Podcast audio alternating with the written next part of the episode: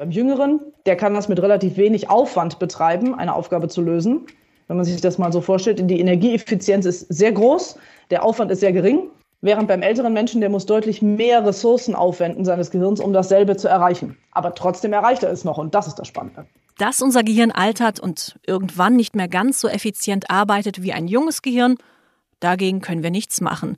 Und das hört sich jetzt erst einmal schlimm an, aber wir können die Sache auch positiv sehen.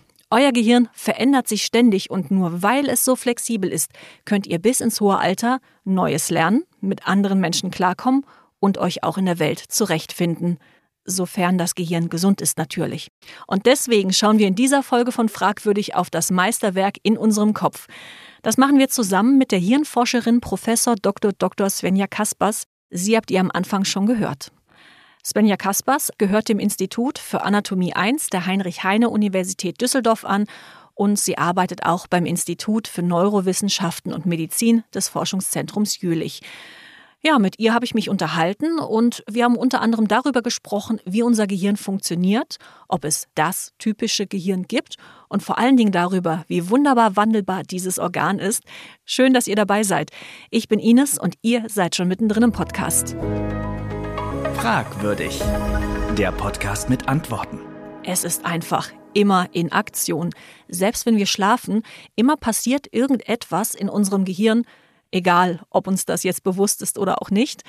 Mit unserem Gehirn, klar, da denken wir, wir irren uns auch manchmal, wir erinnern uns. Das Gehirn sorgt zusammen mit den Muskeln dafür, dass wir uns bewegen können und, und, und. Das, was in unserem Kopf passiert, ist einfach wahnsinnig vielseitig. Aber egal um welche Aufgabe es geht, eine Sache ist immer wichtig und die heißt Teamwork. Unser Gehirn bekommt über unsere Sinnesorgane, zum Beispiel über die Augen und Ohren, ähm, da bekommt das Gehirn verschiedene Informationen aus unserer Umgebung und dann geht's los. Wir prüfen die Dinge, wir beurteilen, wir verbinden im Kopf all diese Eindrücke miteinander und dabei arbeiten die Teilbereiche des Gehirns als Team ganz eng miteinander zusammen. Die verschiedenen Regionen im Gehirn, die sind nämlich über Netzwerke aus Milliarden von Nervenzellen miteinander verbunden und ja, darüber findet dieser Austausch statt und erst auf die Art und Weise werden aus einzelnen Informationen ein großes Ganzes. Das könnt ihr euch ein bisschen wie bei einem Puzzle vorstellen. Ein einzelnes Teil, das bringt euch recht herzlich wenig. Ihr braucht auch schon noch die anderen Teile, damit ihr am Schluss das Motiv sehen könnt. Und da habe ich mich gefragt, wenn unser Gehirn so wahnsinnig vielseitig ist, aber irgendwie immer es um das Zusammensetzen von einzelnen Eindrücken geht, Macht es da für das Gehirn einen Unterschied, ob ich irgendetwas sehr Kompliziertes mache oder eher einfache Dinge? Also zum Beispiel, ich lese ein sehr kompliziertes Buch und brauche dafür viel Aufmerksamkeit. Oder ich laufe durch die Gegend, bin vielleicht gar nicht richtig bei der Sache und trotzdem hebe ich meinen Fuß an der richtigen Stelle, um nicht über die Bodenwelle zu stolpern. Macht das einen Unterschied für mein Gehirn? Es macht ähm, insofern einen Unterschied in der Frage, wie viel Bereiche, wie viele Teile des Gehirns sich an einer bestimmten Aufgabe beteiligen müssen. Und wie stark ich über etwas Neues im Vergleich zu etwas Gewohntem, etwas, was ich schon kenne, nachdenken muss. Also Ihr Beispiel von dem komplexen Buch, das ich lese und verstehen möchte, da sind viele neue Informationen für mich drin. Das muss ich erstmal verarbeiten, ich muss das einordnen, muss auch den Text selber erstmal verstehen, aber dann auch vielleicht für mich in einen Kontext setzen und mir überlegen, was da alles hintersteht. Das Beispiel mit der Bodenwelle, die ich vielleicht sehe, die sehe ich, die nehme ich wahr. Ich muss aber hoffentlich, wenn ich gesund bin, nicht da groß drüber nachdenken, was ich damit jetzt tun möchte mit der Bodenwelle, sondern da laufen, wenn man das so ganz einfach ausdrücken will, mehr oder weniger automatisierte Prozesse ab, die mir als Mensch helfen, in der Alltagswelt, die ich schon kenne, die ich gelernt habe von Kind an, einfach klarzukommen. Das heißt, wir reagieren mehr oder weniger intuitiv, automatisch, dass dann sofort Signale an unser Rückenmark in dem Fall gegeben werden, das die Beine steuert und dann das Signal kommt, Achtung, hier das Bein etwas höher heben oder etwas äh, mehr darauf achten, wie stabil ich stehe oder was auch immer jetzt an der Stelle gefordert ist. Teamwork ist die eine Sache, Kontext eine ganz andere. Denn die Welt ist natürlich kein fertiges Puzzle, sondern sie verändert sich ständig und euer Gehirn kann darauf reagieren.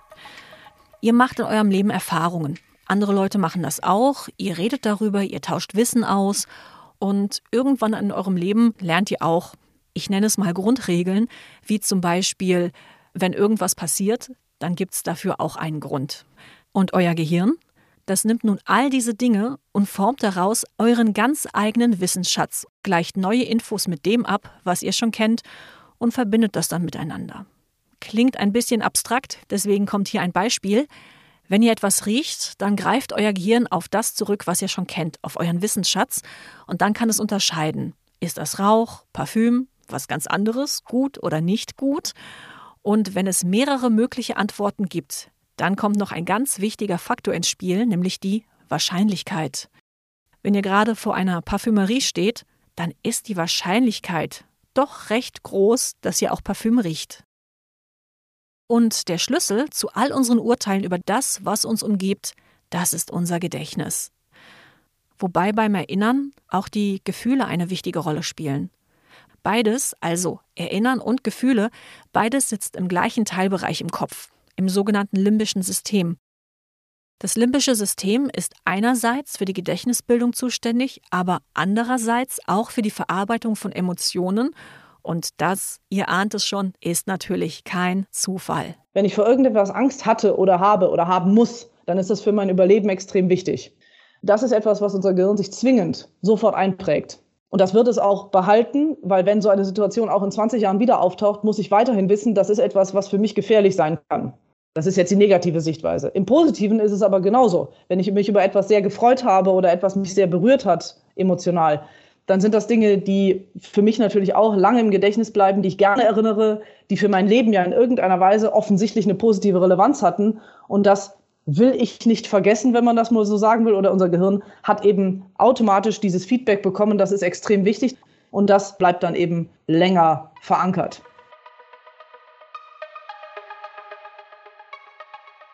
Interessanterweise sind Gerüche eine ziemlich gute Gedächtnisstütze, also wenn ich irgendetwas erlebe und in dieser Situation rieche ich dann auch etwas, dann kann ich mich zumindest meistens recht gut daran erinnern, vor allen Dingen dann, wenn der Geruch nicht so toll war, hat mir Svenja Kaspers erzählt. Aber heißt das auch, dass jemand, der nicht riechen kann, sich an manche Sachen schlecht oder vielleicht sogar gar nicht erinnert? Nein, nur anders. Es ist nur ein Zeichen dafür, dass die verschiedenen Einflussfaktoren, ich meine, ein, eine Erinnerung besteht ja häufig aus vielen Elementen. Ich habe was gesehen, gerochen, gehört, ich habe etwas angefasst, vielleicht kann ich mich auch daran erinnern. Aber diese Komponente Geruch, die vielleicht dabei war, zum Beispiel auch im positiven Sinne ein Parfum, was ich mit jemandem verbinde, oder einen positiven Geruch mit einem Menschen oder mit einer Blumenwiese oder mit äh, einer tollen Landschaft, die ich äh, kennengelernt habe, das sind sehr, sehr starke Erinnerungen. Während andere auch gut erinnerbar sind, aber von der Art des Einschreibens im Gehirn anders ähm, prozessiert werden. Die Kehrseite der Erinnerung ist das Vergessen. Wir vergessen ja ständig Dinge. Also zum Beispiel habe ich gerade gar keinen Plan, was ich letzte Woche zum Frühstück hatte, aber das ist auch egal, weil es ist nicht wichtig. Leider vergessen wir aber manchmal auch Dinge, die ja wichtig gewesen wären. Termine oder ganz klassisch Geburtstage. Damit habe ich so meine Probleme.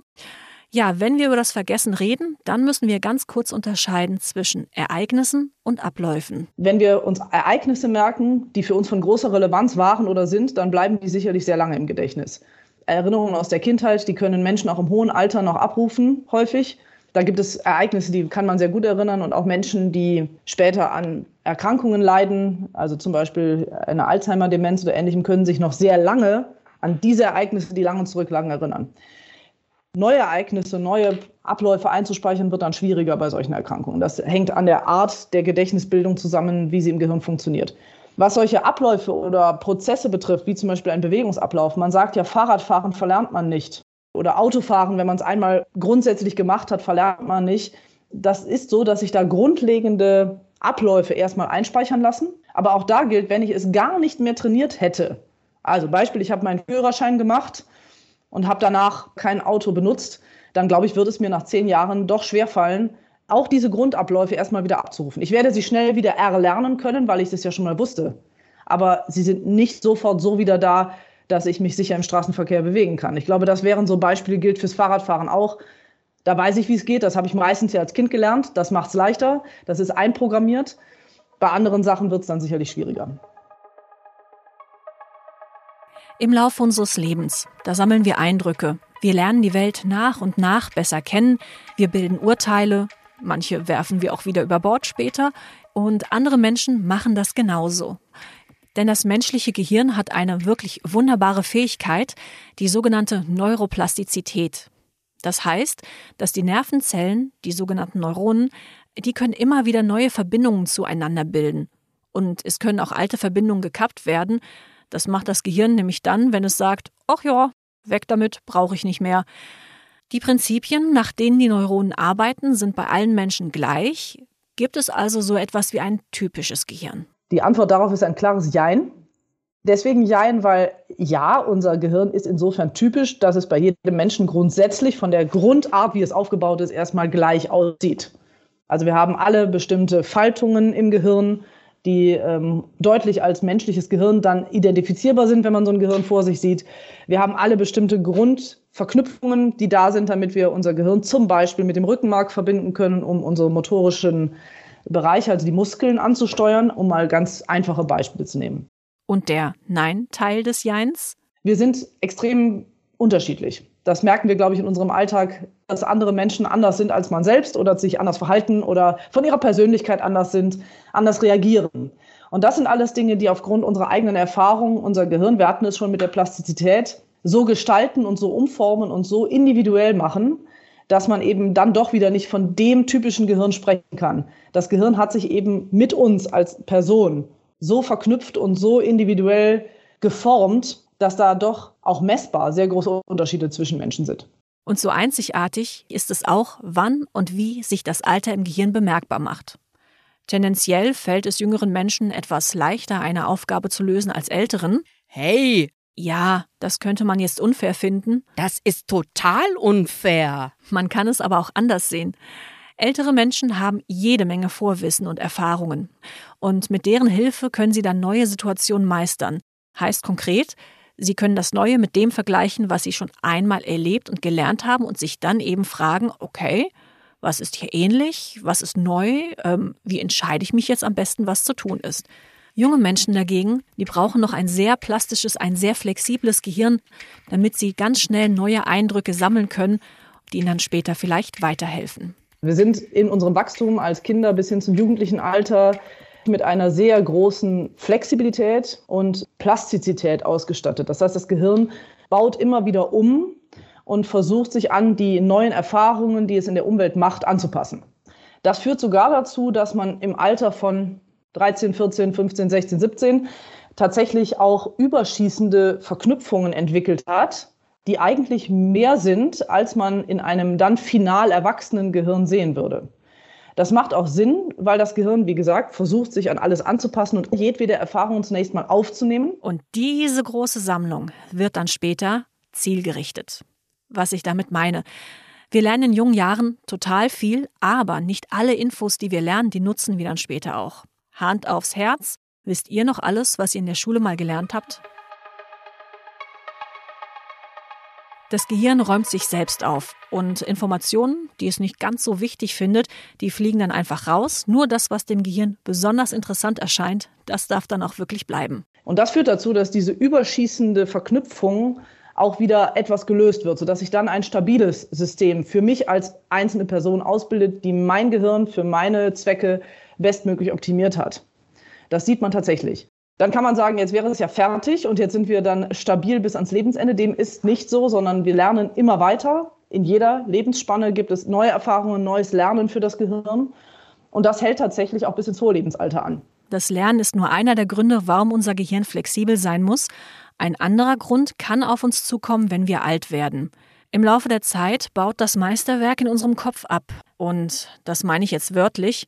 Wir verlieren Hirnsubstanz und damit auch Nervenzellen. Aber kein Grund zur Panik an der Stelle. Das Gehirn ist clever und versucht das auszugleichen. Zum Beispiel, indem weitere Gehirnareale hinzugenommen werden zu einer Aufgabe, wofür die sonst gar nicht gebraucht wurden. Beim Jüngeren, der kann das mit relativ wenig Aufwand betreiben, eine Aufgabe zu lösen. Wenn man sich das mal so vorstellt, die Energieeffizienz ist sehr groß, der Aufwand ist sehr gering. Während beim älteren Menschen, der muss deutlich mehr Ressourcen aufwenden seines Gehirns, um dasselbe zu erreichen. Aber trotzdem erreicht er es noch und das ist das Spannende. Auch in anderen Fällen kann das Gehirn sehr flexibel sein und sich wandeln. Von Geburt an blinde Menschen zum Beispiel. Die haben die gleichen Hirnbereiche wie andere Menschen auch. Und wenn wir jetzt nur von außen auf dieses Gehirn schauen würden, dann würden wir in der Regel keinen oder vielleicht nur einen teilweisen Unterschied bemerken.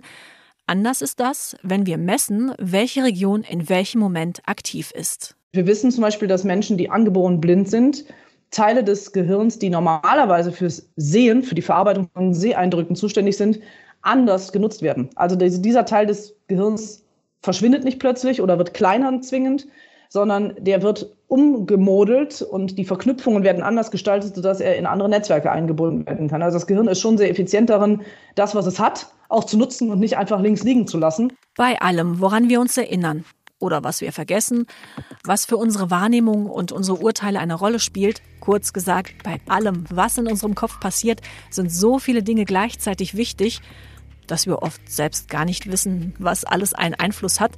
Ich glaube, das ist bei jedem so von uns. Was wir auch alle gemeinsam haben, unser Gehirn altert. Und wie sich das äußert, das kann sehr, sehr unterschiedlich sein. Und da liegt es doch nahe, einfach mal zu untersuchen und genauer zu schauen, was beim Altern im Kopf passiert, welche Faktoren dabei wichtig sind. Und genau das tut Svenja Kaspers. Sie leitet im Forschungszentrum Jülich eine Studie namens 1000 Gehirne. Und wir schauen jetzt mal zusammen, was bei so einer Studie eigentlich im Hintergrund passiert.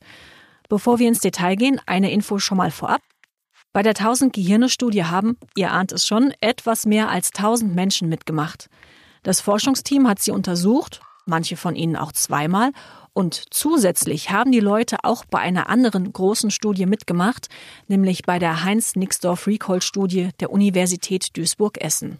Unterm Strich heißt das jetzt, es gibt einen riesengroßen Fundus an Infos, die das 1000 Gehirne-Team verwenden kann. Das hat übrigens für seine Studie Teilnehmerinnen und Teilnehmer gewählt, die zu dem Zeitpunkt meist so zwischen 55 und 85 Jahre alt waren, weil weil wir verstehen wollten, wie variabel ist eigentlich das ältere Gehirn. Und man sieht, dass gerade bei der Verschiebung ins höhere Lebensalter die Variabilität zwischen Menschen noch größer wird als bei Jüngeren. Bei Jüngeren sind diese Grundprozesse so klar definiert, dass man natürlich auch da Unterschiede sieht. Klar, das hatten wir eben besprochen, jeder Mensch ist individuell einzigartig, aber trotzdem sind da die Grundprozesse klarer messbar und abgrenzbar. Während beim älteren Menschen diese Phänomene, dass der eine mit 70 schon sehr stark eingeschränkt erscheint, während die andere Person mit 90 noch extrem fit ist, das zeigt sich viel stärker dort. Und gerade das wollen wir mit dieser 1000 Gehirne-Studie besser verstehen. Dabei ging es nicht gezielt um kranke Menschen, denn ein Ziel der Studie ist es, einen guten Gesamtüberblick über den Status quo in der allgemeinen Bevölkerung zu bekommen. Das geht natürlich nur, wenn zum einen ganz viele Leute mitmachen und zum anderen sollte diese Gruppe auch wirklich bunt gemischt sein. Die Probandinnen und Probanden haben also Tests gemacht, um herauszufinden, was ihr Gehirn im Alltag so leistet. Das heißt, man schaut sich an, wie unsere Gedächtnisleistung ist, unsere Aufmerksamkeitsleistungen, unsere Sprachfunktionen und ähnliches, aber auch wie meine Motorik noch abläuft, also wenn ich mich hinsetze, wenn ich mich hinstelle, wenn ich gehe. Und gleichzeitig habe ich dann Bilder vom Gehirn. Und diese Bilder vom Gehirn, die kommen aus der Magnetresonanztomographie, das ist dieses große Gerät, Riesenröhre, wo man drin liegt, was man vielleicht aus dem Krankenhaus kennt, was haufenweise laute Geräusche macht und mit Magnetfeldern arbeitet. Die sind nach jetzigem Stand der Erkenntnisse, und die ist wirklich jetzt schon über 30 Jahre alt, für den Menschen unkritisch. Das heißt, wir können sie sehr gut bei gesunden, normalen Menschen anwenden und können das Gehirn sichtbar machen. Und sichtbar heißt in dem Fall, wir können die einzelnen Gewebebestandteile des Gehirns sichtbar machen, die Nervenzellbereiche und die Bereiche, wo die Verknüpfungen liegen die sich unterschiedlich darstellen, weil durch die Magnetfelder diese Teilbereiche des Gewebes unterschiedlich angeregt werden und dadurch unterschiedliche Signale abgeben. Und das zeigt sich im Bild durch verschiedene Graustufen, heller und dunkler.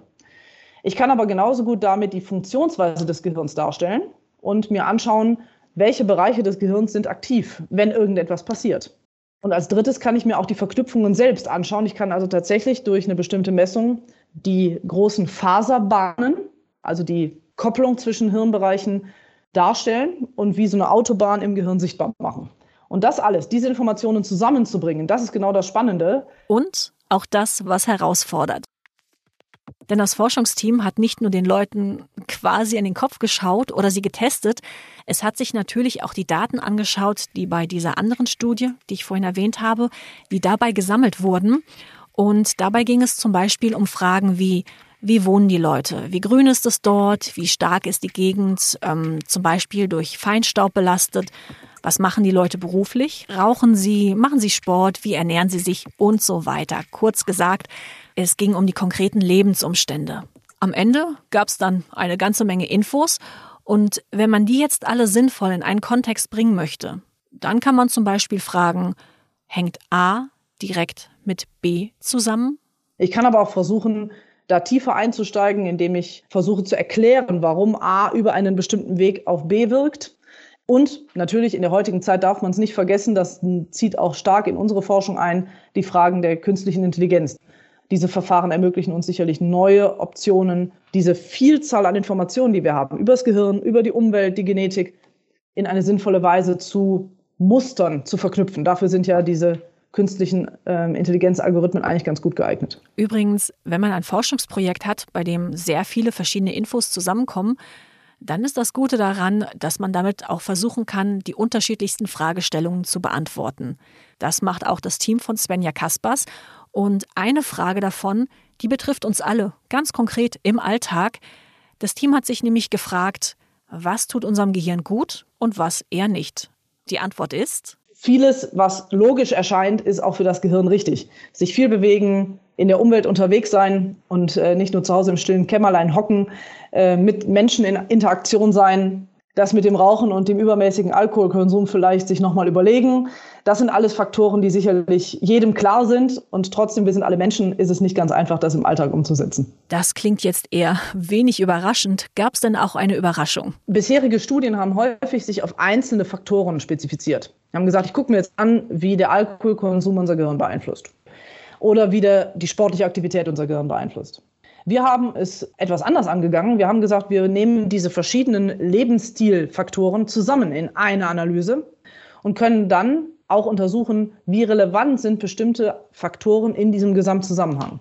Und wir konnten zum Beispiel zeigen, dass die soziale Integration, also wie stark bin ich in soziale Netzwerke eingebunden, für sich genommen mit einem Teilbereich des Gehirns, mit dem Erhalt dieses Bereichs zusammenhängt, während es für andere Faktoren, wie zum Beispiel den Alkoholkonsum und die sportliche Aktivität für sich allein genommen wenig Effekte gab, die wir gesehen haben, um die Variabilität im alternden Gehirn zu erklären. Beide zusammen haben aber tatsächlich einen Effekt gezeigt in einer anderen Hirnregion. Und dann müsste man daraus schlussfolgern, dass die Einzeleffekte wahrscheinlich irgendwie da sind, aber recht unterschwellig vielleicht und nicht so prägnant und vielleicht auch nicht so schlimm. Wenn ich aber dann zwei Dinge zusammen mache, also mich nicht viel bewege und auch noch viel Alkohol trinke, dann führt es letztendlich dazu, dass im Gehirn sich doch was verändert.